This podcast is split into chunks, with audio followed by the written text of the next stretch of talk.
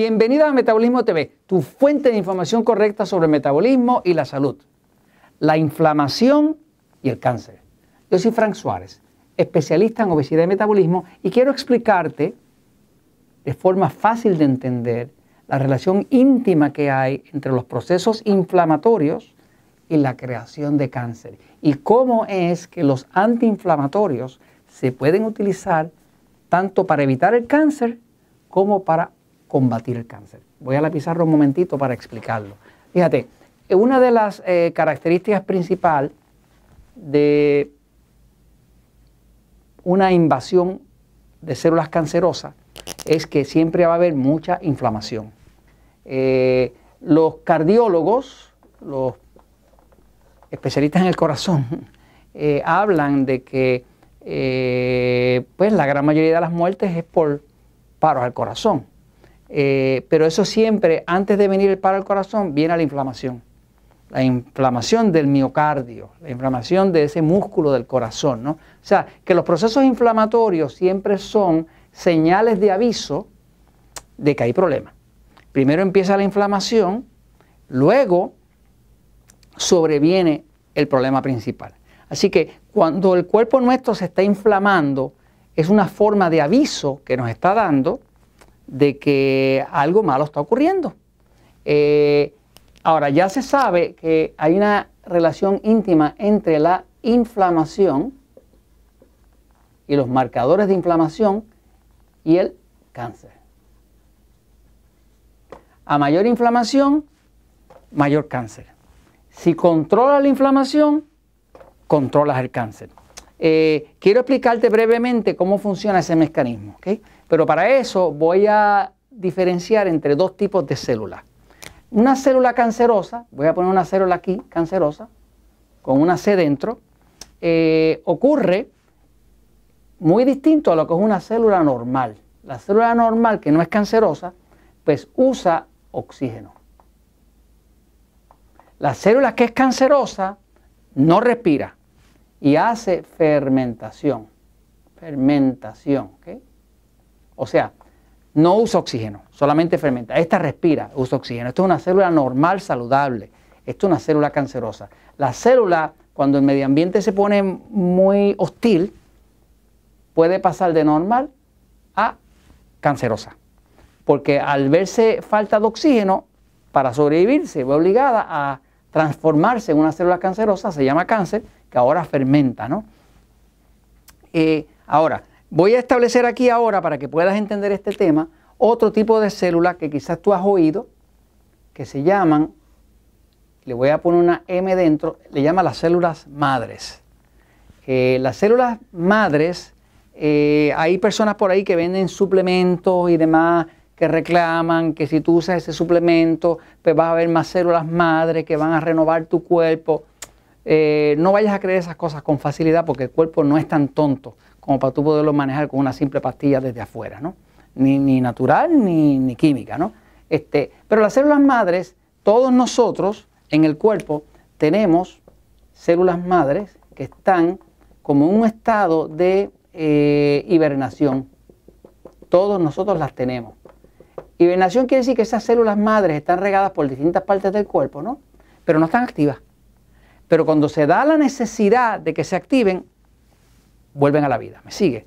Eh, desde que nacemos tenemos esas células madres que están ahí al resguardo. Por ejemplo, si tú te das eh, una cortadura en un dedo, ¿no? Pues en esa cortadura pues va a haber un tajo y va a haber sangre y van a haber tejidos rotos, ¿no? Pues las células de ahí, de la cortadura, envían un mensaje de inflamación y envían unos mensajes inflamatorios eh, con unos, unas sustancias que se llaman citocinas. Las citocinas son unas proteínas que son mensajeras y son mensajeras de que hay inflamación.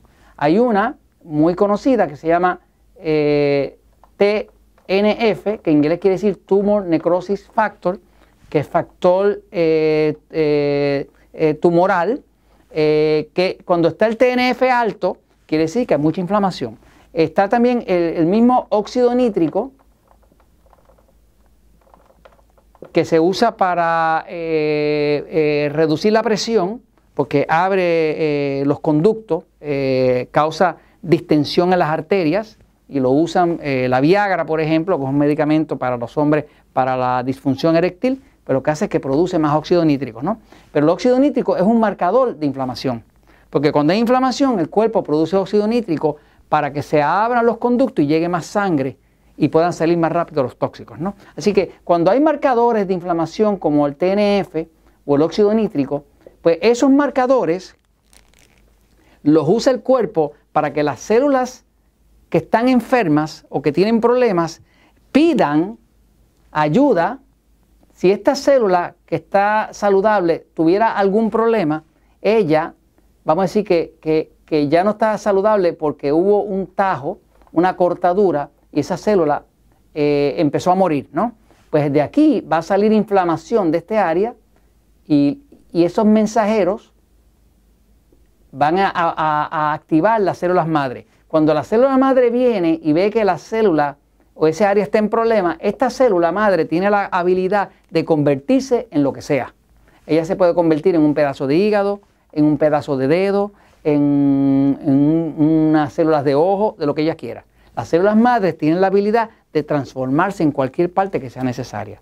Y ellas se activan por esos, esas citocinas eh, que son mensajes de que aquí hace falta ayuda. Es como la célula dice, oye, ayúdame, ayúdame, ayúdame, que tengo problemas. No, ahora, resulta que si la célula que está eh, en problema es una célula cancerosa, pues las células cancerosas también producen inflamación.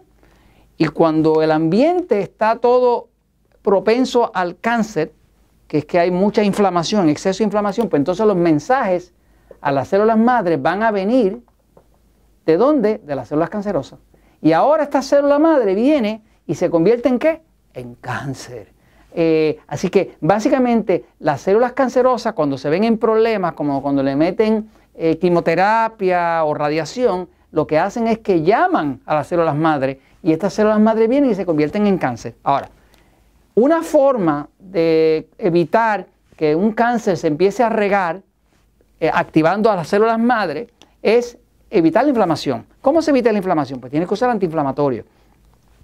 Las sustancias inflamatorias, eh, así como más conocidas, es por ejemplo la curcuma, eh, es antiinflamatoria, la vitamina D es antiinflamatoria, la vitamina C es antiinflamatoria, el resveratrol, que está hecho como de, eh, las uvas, eh, que es un antioxidante que tiene el vino de forma natural, es súper antioxidante. El, ácido alfa que es alfa-lipoic acid, que se llama en, inglés, eh, el aceite de onagra, que también se conoce como primrose oil, el magnesio, el potasio, hacer conexión a tierra, que es quitarse los zapatos, eso es un efecto antiinflamatorio porque entran los electrones de la tierra y te, quitan la inflamación. Y los jugos de vegetal y jugos verdes son antiinflamatorios. O sea, todos estos que están aquí, todos estos que están aquí, son agentes antiinflamatorios.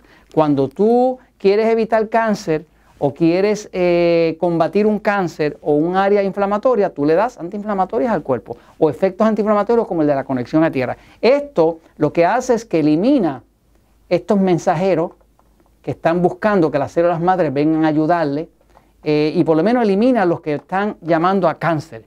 Eh, no, eh, no, no desactiva aquellos que están llamando para reparar las células saludables. ¿no? Así que básicamente, siempre que tú puedas reducir la inflamación, tú vas a poder controlar el cáncer. Si no reduce la inflamación, no vas a poder controlar el cáncer porque el cáncer está haciendo lo que tiene que hacer, que es tratar de darle sobrevivencia a las células que mejor pueden sobrevivir ahí, que si en ese momento son las células cancerosas, esas son las que las células madres van a ayudar.